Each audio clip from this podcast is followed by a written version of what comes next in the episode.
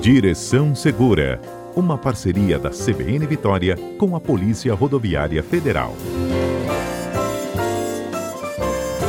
quadro de hoje falaremos sobre um assunto muito pertinente para esses tempos de pandemia do Covid-19, qual seja sobre trânsito de veículos de emergência. Não obstante, né, apesar do volume de tráfego estar menor, a circulação de veículos de emergência, leia-se viaturas do SAMU, ambulâncias, também veículos de polícias, Polícia Civil, Polícia Militar, Guarda Municipal, PRF, dentre outros, continuam na linha de frente, tanto no que tange à saúde, como também no que tange à segurança pública, visto que talvez sejam as categorias mais demandadas nesse período de pandemia. Então, quando nós estivermos circulando, apesar do trânsito um pouco menor, a preferência tem que ser dada aos veículos de emergência, desde que efetivamente eles estejam num deslocamento de urgência. E para isso é imperativo que eles utilizem as luzes de emergência, cor vermelha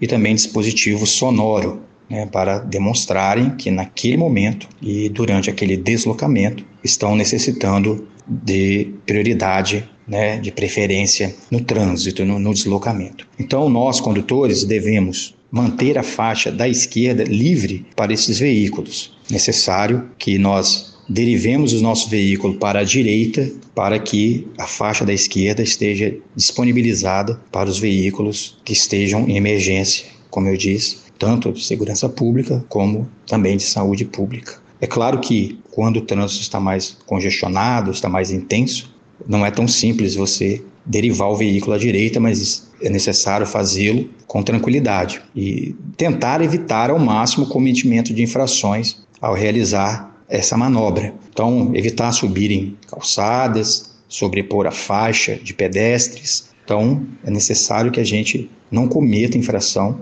para tentar dar essa preferência. Muitas vezes, o instinto né, da vida, de preservar a vida, porque a gente não sabe quem possa estar nesses veículos, né, no que tange a ambulâncias, quem pode estar necessitando de um socorro rápido, mas não só na saúde, como eu disse, né? Pode acontecer de uma ocorrência, né, que nós temos uma, uma pessoa que não sabe, a gente não sabe quem está envolvido, pode ter sido uma pessoa conhecida. Né, então nós temos que ter isso em mente.